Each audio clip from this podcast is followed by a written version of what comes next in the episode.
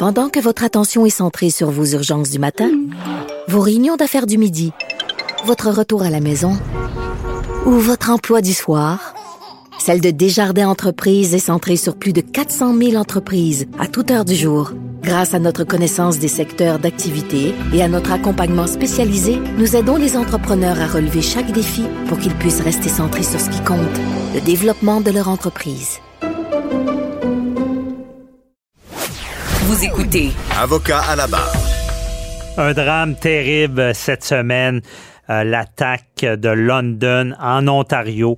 Une attaque avec un véhicule qui frappe, euh, qui discime une famille, euh, un père, une mère.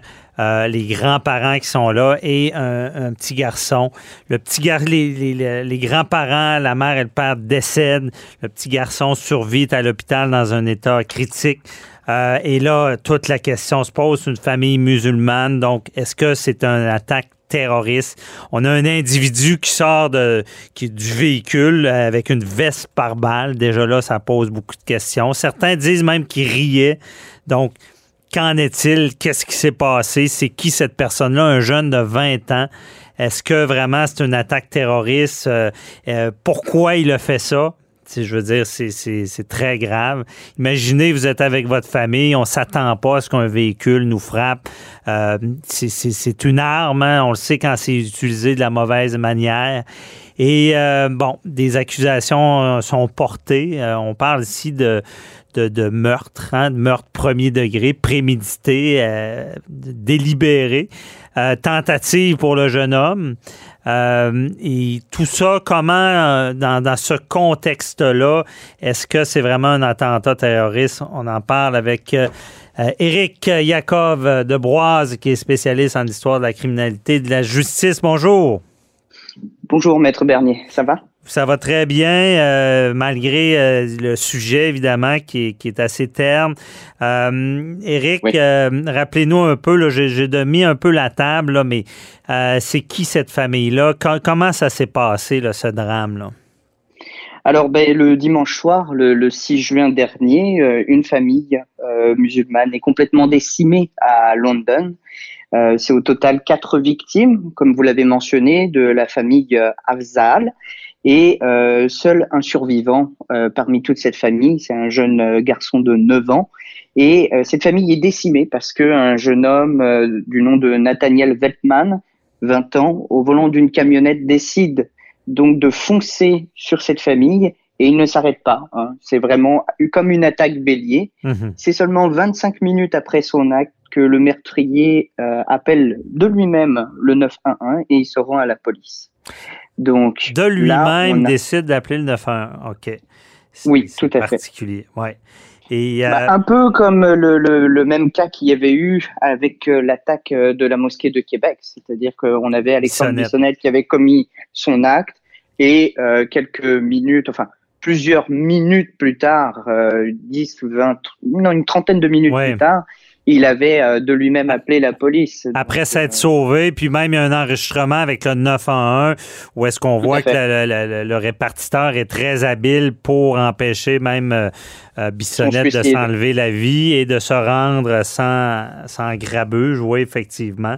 Et est-ce qu'il y avait un lien entre cet individu-là et cette famille? Est-ce qu'on sait ça? Alors, pas à ma connaissance. C'est vraiment une attaque euh, mmh. gratuite. J'aime pas le terme, mais mmh c'est vraiment une attaque, euh, je dirais pas spontanée, puisque selon les, les, policiers, enfin selon le chef de la police euh, de London, il y aurait tout lieu de croire que c'est vraiment un acte islamophobe, puisque apparemment l'acte aurait été planifié, prémédité et motivé par la haine, comme dit le, le chef de la police, et mmh. qu'ils auraient été ciblés en raison de leur foi. Alors moi personnellement, j'ai été voir euh, une photo de cette famille. Euh, bah, on a l'impression de voir une famille qu'on pourrait de manière typique voir euh, au Pakistan ou au Bangladesh ou même en Inde. On n'a pas vraiment l'impression de voir des, musulmans. Alors peut-être que lui les connaissait un peu plus, peut-être qu'il avait, il tournait déjà dans le dans le quartier depuis un petit moment pour repérer du monde, mais semble-t-il, dès qu'il les a vus, il a foncé et commis son acte de manière euh, gratuite. Mhm. Parce que dans cette ville de, London, en Ontario, euh, est-ce qu'on sait s'il y a beaucoup de communautés? Euh, est-ce qu'il y a beaucoup de gens qui, viennent de l'extérieur ou on ne sait pas Alors, Tout à fait. En fait, à London, on a l'une des plus fortes proportions de, de concitoyens musulmans euh, au Canada. À London, si je me souviens bien, c'est une communauté d'à peu près 30 000 personnes. Ce qui, par rapport à la population, représente un pourcentage euh, plus élevé que qu'on ne retrouve pas ailleurs dans le pays. Donc euh, peut-être que la personne, je ne peux que supposer que euh, Monsieur Waltman, cela le dérangeait, mais moi, mhm. j'ai été voir la photo de cette famille et comme je vous dis, on aurait pu croire que c'était une, famille euh, en provenance d'Inde, Pakistan ou Bangladesh et on n'avait pas vraiment de perception que cette famille était euh, plus musulmane qu'une autre. Mhm. Euh, je comprends. Et avec l'information qu'on a en ce moment, on ne sait pas si c'est euh, quelqu'un qui, qui, tenait des propos islamophobes ou racistes sur les médias sociaux. Est-ce qu'on a de l'information là-dessus? J'ai cherché, je, la police est quand même relativement discrète mhm. là-dessus. J'ai pas non plus trouvé d'informations concernant les journalistes on peut communiquer aussi sur euh, le sujet, si ce n'est que apparemment il y a tout lieu de croire que le motif était bien de viser des personnes ayant une foi musulmane. Maintenant, la question se pose est-ce que l'acte peut être considéré comme terroriste ou pas?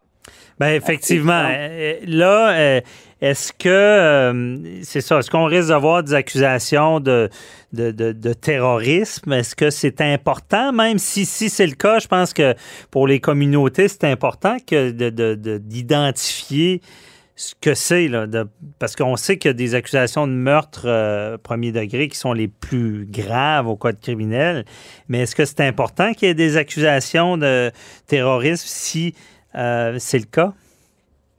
Je crois que oui. Alors je vais, je vais essayer d'être le plus euh, simple possible. C'est que quand on parle de crimes haineux, cela touche en règle générale des minorités. Hein. Mhm. Ça, ça peut toucher les juifs, ça peut toucher les, les, les noirs, les LGBT, ça peut toucher toute forme de minorité pas seulement des minorités, mais les crimineux en règle générale tournent autour des minorités. Et par contre, les crimineux violents, comme euh, comme on vient de subir, enfin comme on vient de, de, voir à London, il y a une problématique qui se pose souvent dans, dans la société d'accueil, c'est qu'on on, on a du mal à le qualifier de terroriste parce qu'on le qualifie de crimineux. Or, pourtant, l'un et l'autre ne vont pas forcément, ne sont pas forcément en inadéquation et même pourraient se renforcer l'un l'autre. Mhm. Je m'explique. En l'occurrence, un crime, un, crime, euh, un acte terroriste, selon le code criminel canadien, ça, doit, euh, doit y avoir deux aspects bien précis. Avoir des motifs raisonnables de croire que l'acte a été commis exclusivement ou non dans un but ou un objectif politique, religieux et ou idéologique. Et le deuxième point, c'est dans l'intention d'intimider toute une partie de la population quant à sa sécurité. Eh bien, en l'occurrence, si des accusations de terrorisme étaient portées de manière franche pour dénoncer aussi certains crimes haineux, eh bien, euh, cela pourrait prendre en considération beaucoup mieux euh, le sentiment d'insécurité que peuvent vivre des minorités. Mhm. C'est une forme de... Parce qu'on sait dans les peines que c'est des meurtres premier degré, c'est la prison à vie. Là. Euh, et euh, on, on, en parlera. Il y a le cumul même euh, des, des, admissibilités à la libération conditionnelle. Mais c'est peut-être important de, de, qualifier le crime pour, pour, pour que ça soit reconnu. qu'on c'est ce que vous dites. là. C'est surtout pour les minorités parce que ce qui se passe, c'est qu'il y a comme une forme de division qui s'opère dans la société, c'est que dès que c'est un crime terroriste, euh, le crime terroriste est facilement reconnu dès que ça touche la majorité de la population.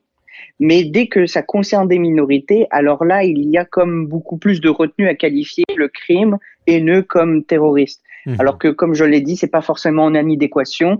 Au contraire, même ça pourrait renforcer euh, la, la, prise en considération du sentiment d'insécurité de certaines minorités. Et ça permettrait aussi de peut-être mieux lutter contre les crimineux euh, dans le futur. C'est ça, si je comprends bien, le crimineux vise, c'est ça, cette minorité-là, mais l'acte terroriste ne vise pas nécessairement des minorités, c'est ça?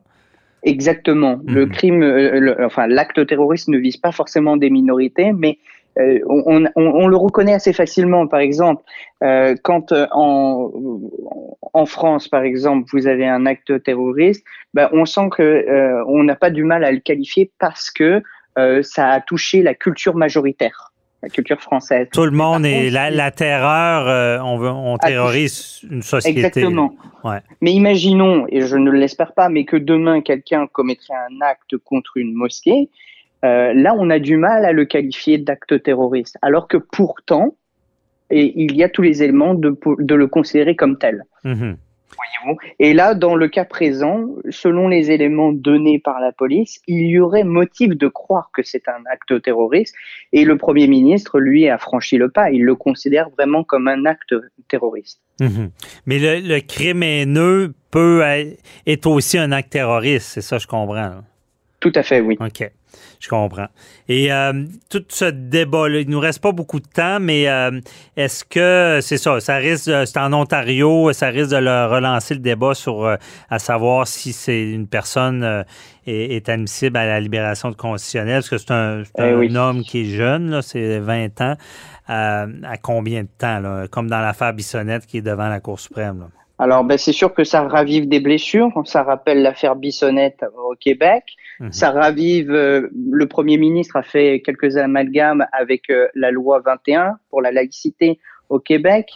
Et surtout, ça relance encore le débat où ça va l'alimenter sur la les peines constituti- constitutives pardon, et la libération conditionnelle, dont on a parlé la semaine dernière, euh, considérant que euh, à l'échelle du pays, bah, au jour d'aujourd'hui, un juge, il ne sait pas exactement quelle peine il peut prononcer face à un Mhm. crime multiple comme celui-ci. Ben oui. Comment euh, quantifier l'horreur? C'est difficile, évidemment. Très difficile. Mhm. Merci beaucoup, Éric Yakov de Boise. Euh, on on s'en reparlera. Euh, et évidemment, toutes nos sympathies à la famille et bon courage à ce jeune homme-là qui aura besoin de beaucoup d'amour pour passer à travers ce, ce drame. Donc, euh, merci beaucoup. Bonne journée. Bonne journée, maître Bernier. Au revoir. Au revoir.